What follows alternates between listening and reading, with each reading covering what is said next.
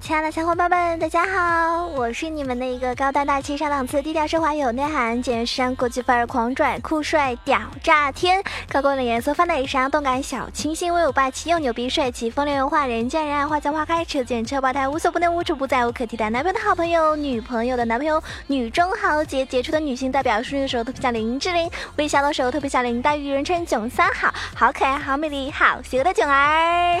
嗨嗨嗨，你们好吗？此时此刻在在做什么呢？准备好收听我今天的萌神带你飞了吗？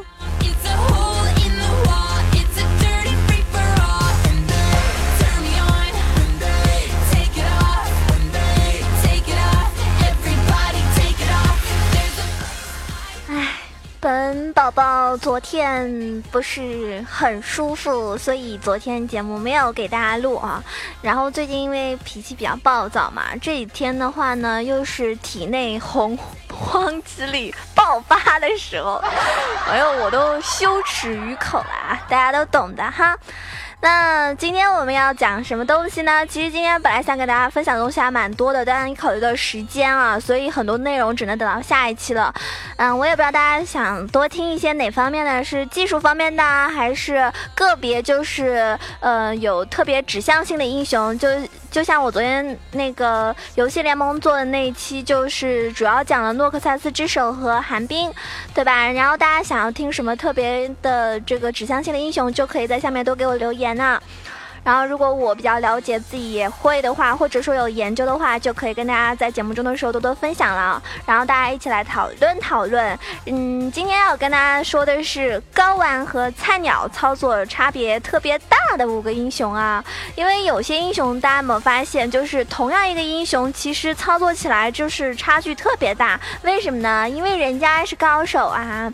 高手有的时候玩起来什么英雄都很溜，对不对？这就是游戏圈的时候有一句非常非常经典的俗话：最强的不是游戏角色，而是玩游戏的人。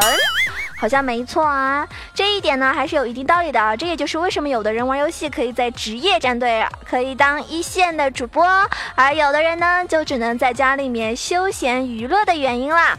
在撸啊撸里面有一些。就是版本某一些时代的个别英雄，我们抛开不说，就像 A P 剑圣时代，还有黑切联盟时代，这只要是，呃，稍微有点游戏常识的，应该玩的都不会太差的。但是有一些呢，并不是说版本强势英雄，或者说并非非常 O P 的英雄，那他们身上我们依然可以看到很多高手和菜鸟之间一个操作的巨大性的差别。所以今天我们要提到的几位英雄就是非常好的代表啊，呃，也是举个例子啦，也不是说针对什么菜鸟，但是大家。听完之后，其实可以发现，真的啊，有些差距不是一点点，所以你们要多加练习哦。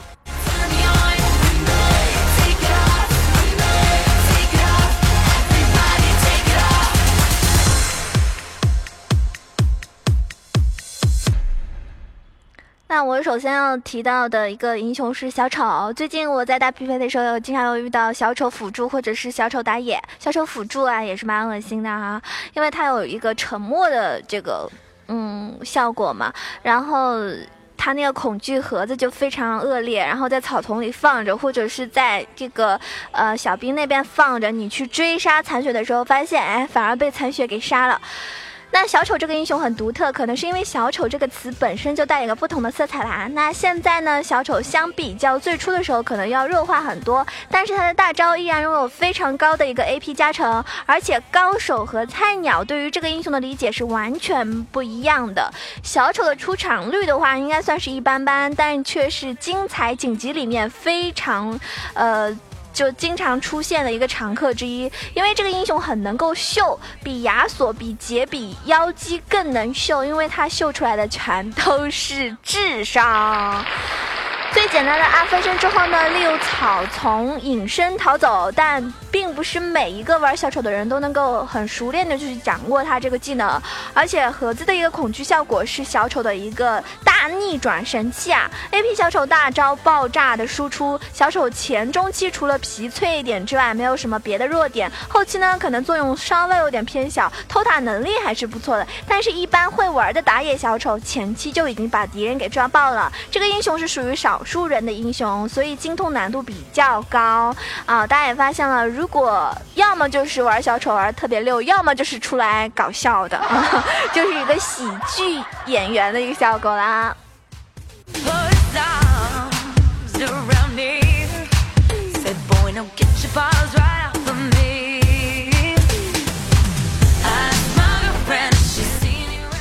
我经常提到一个蛮溜蛮厉害的辅助，也是很多人就是在匹配的时候会选择的一个辅助，就是锤石。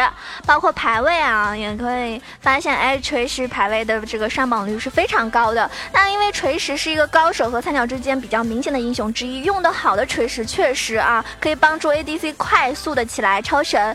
最重要的就是看 E 技能的使用，而且锤石有一套所有辅助里面最难的连招操作，就是 Q 中。目目标向后扔灯笼，在队友点上灯笼的时候，两段 Q 到敌人身边，再用 E 技能迫使对方位移，或者是打断对方的技能，再开大招框住敌人，一整套动作要在短时间内完成，非老锤石是不能达到的效果哟。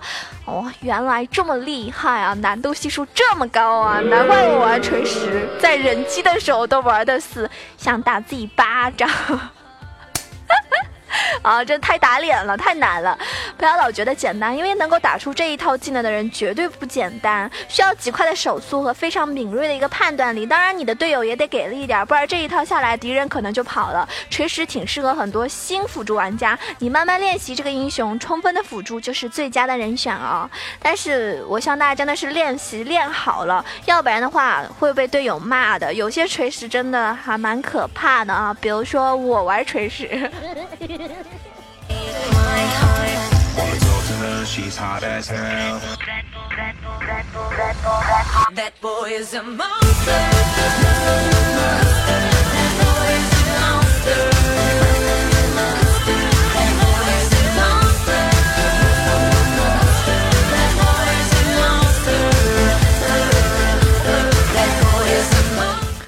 节目里不少次提到的一个非常秀的英雄就是亚索，那么也是很多亚索大神和新手亚索，嗯，区别非常大的英雄。因为很多人玩亚索喜欢在小兵堆里面乱一，然后发现一不动行了，这就是典型的乱玩。那亚索的 EQ 包括风墙技能都是非常讲究的呀，嗯，平常的话消耗 W 用来抵挡这个呃。对方的一个伤害，而在决斗的时候呢，W 尽可能的要留到关键的时刻，没有人配合击飞的情况下，自身的 Q 技能的释放比较考验你的时机，而那酷炫的 EQ 闪则更是绝学了，不是每一个亚索都能够在小兵之间穿梭自如的。大家都知道，传说中的 EQ 闪呢，不要觉得特别夸张，没有用好的话，真的没有几个，这就是高手和普通人之间的一个区别。亚索被骂呢，是因为很多人并不会玩亚索，但是他的招式。却非常的帅，因此出现了很多的托儿所啊啊，托儿所啊，小学生呐，想想背后都凉飕飕的啊。那也正是因为如此，所以高手亚索和菜鸟之间差距就非常的大。希望大家多多练习啊！我节目里也有提到过亚索怎么玩啊，就是连招那一期，大家可以去听一下。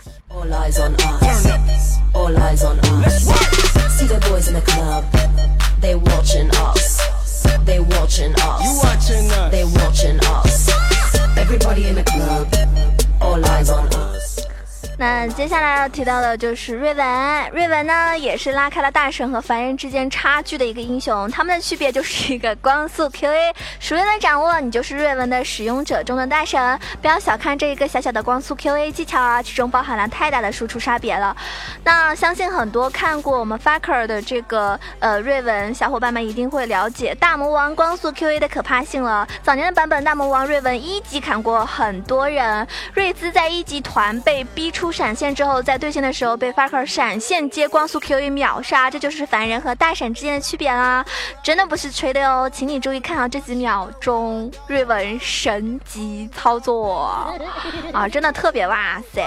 反正我觉得我这样的嗯瑞文就 就学不来啊。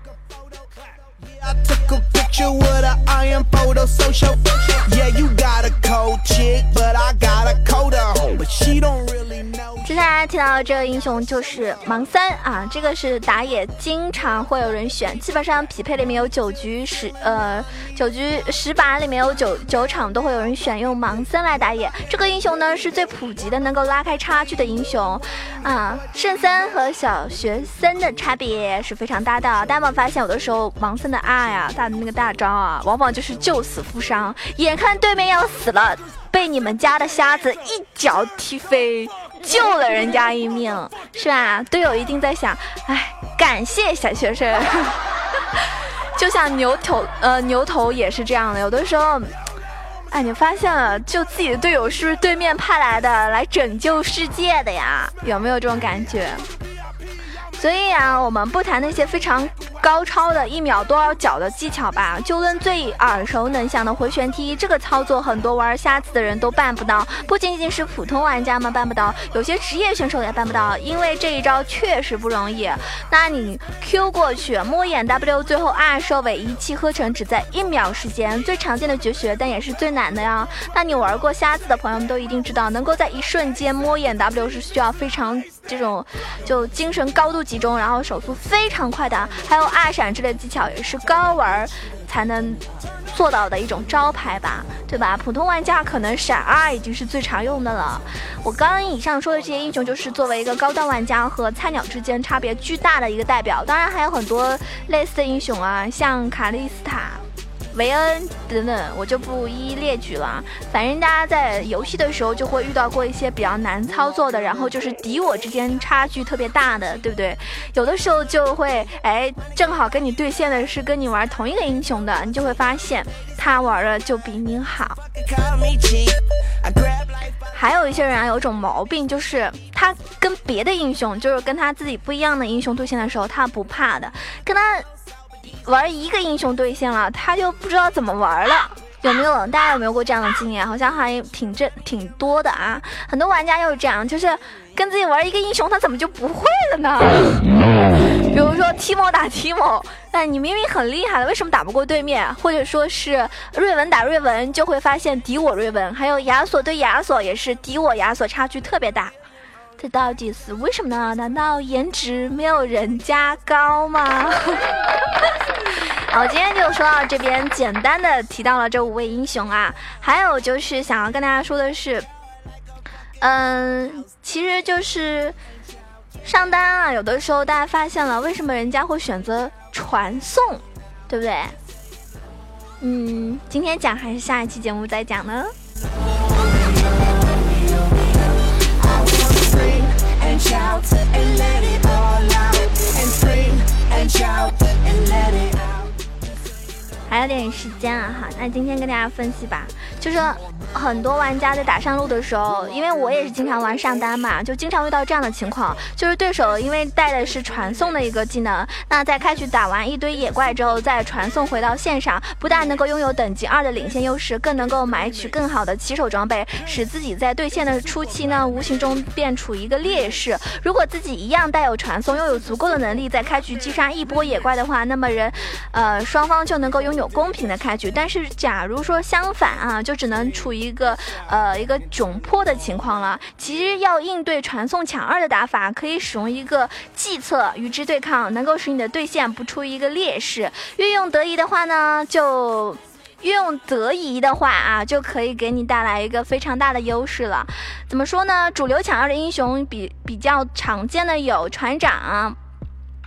然后瑞文、猴子啊、大树、皇子啊、石头啊、奥拉夫啊，这样特别多，而且一般他们都会选择带传送。那应对的方法就是拉兵线，嗯，利用你拉兵线的一个技巧，让对方的小兵呢。就让对方那个小兵能够往自己己方推进，除了使对手损失更多的小兵的经验和金钱之外呢，也能够进行一个控线。这样的话呢，避免与对面一个正面交锋。使用的方法就是你在草丛里面等待小兵的到来，然后看见小兵之后呢，就要出去把他们拦住，在越前的位置拦住，效果就会越好。然后站在他们面前，接下来呢，等他们这个。呃，阵型摆好之后啊，就是你走一个 S 型，然后呢，阵型摆好之后，你就可以回去草丛，然后呢，摆脱一个仇恨值，然后让双方的小兵呢互相对打，只只留下那个残血的小兵。由于我们方的第一只小兵呢会先先行死掉，所以兵线呢就会慢慢的推送过来，然后你就成功啦。啊，原理就是。拉动一个兵线过后，敌方的小兵呢会先行摆好一个阵型，就是三前三后。接着呢，跟我方没有摆阵型的小兵对打。那我方的小兵是一条直线嘛，所以他们会优先激活我方站位最前的第一只小兵。所以相反呢，我方的小兵呢就会分散攻击敌方的三只前排小兵。因此我方呢会先死掉第一只小兵，所以形成五 v 六的少打多的一个局面。那兵线呢就会自然因为寡不敌。重的关系，然后稍微就推送过来，再来就是对方的第二波小兵会优先到来支援的原因，所以呢，拉到你的兵线之后呢，兵线就会完全推过来啦。这样一来啊，我为什么会推荐呢？就是，嗯。可以让对方损失掉小兵的经验，然后呢，你又可以多补到小兵，这样的话呢，你就会更快的升级啊，吃到更多的经验哦。学会了吗？这可是鲜为人知，但是很有效的对抗方法哟。哎，我不多说了，我要去上单实验一下了。这个方法好像不错呀。